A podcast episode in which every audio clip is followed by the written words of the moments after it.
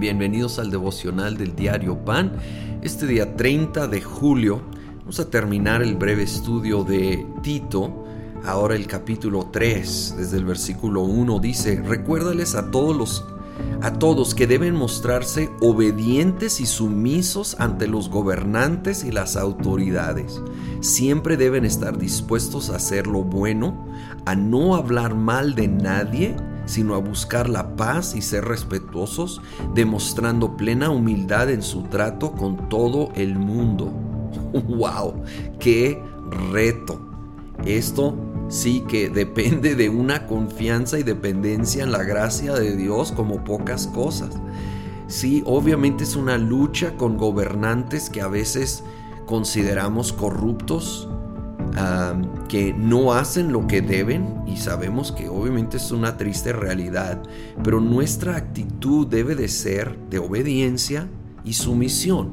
Obviamente es condicional, nunca en algo que viola la palabra de Dios, porque nuestra máxima autoridad es Dios.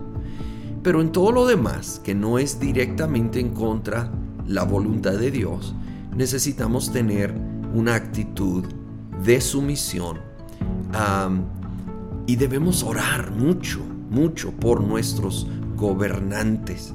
Cómo necesitamos levantarlos en oración. Y esto nos va a ayudar mucho en nuestra actitud. No hablar mal de nadie. Yo creo que está bien expresar desacuerdo. Creo que hay momentos que debemos expresar desacuerdo, pero la clave va a ser la actitud. No hablando mal de la persona en sí, sino expresando desacuerdo en la política, en la postura, en la ley. Y entonces, de esa manera, buscando paz, buscando ser respetuosos, en humildad, créeme que va a obrar un bien mucho mayor que lo que la crítica, señalamientos, ataques jamás van a lograr. Ahora continúa versículo 4, pero cuando se manifestaron la bondad y el amor de Dios nuestro Salvador, Él nos salvó no por nuestras propias obras de justicia, sino por su misericordia. Nos salvó mediante el lavamiento de la regeneración y de la renovación por el Espíritu Santo, el cual fue derramado abundantemente sobre nosotros por medio de Jesucristo nuestro Salvador. Así lo hizo para que, justificados por su gracia, llegáramos a ser herederos que abrigan la esperanza de recibir la vida eterna. Wow. Y este mensaje, dice el 8, es digno de confianza y quiero que lo recalques para que los que han creído en Dios se empeñen en hacer buenas obras. Esto es excelente y provechoso para todos.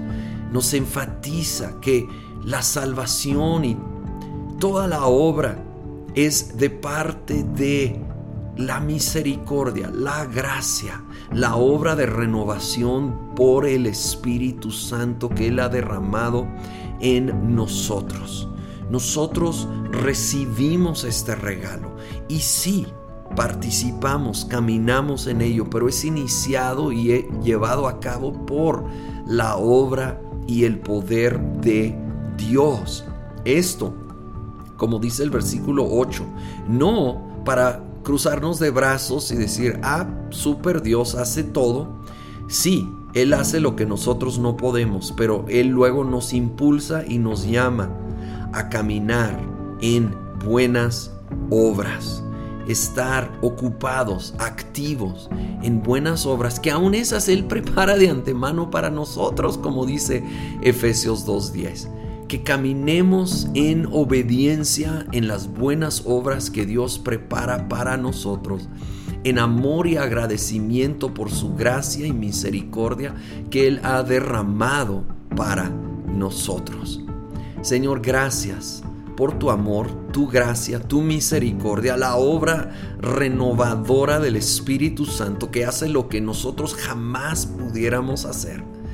Ayúdanos a recibirlo y luego caminar en plenitud de, lo que tú estás haciendo en nuestro interior, reflejarlo en una abundancia de buenas obras que tú has preparado. Señor, aún en nuestra actitud hacia los demás, aún hacia los gobernantes, Señor.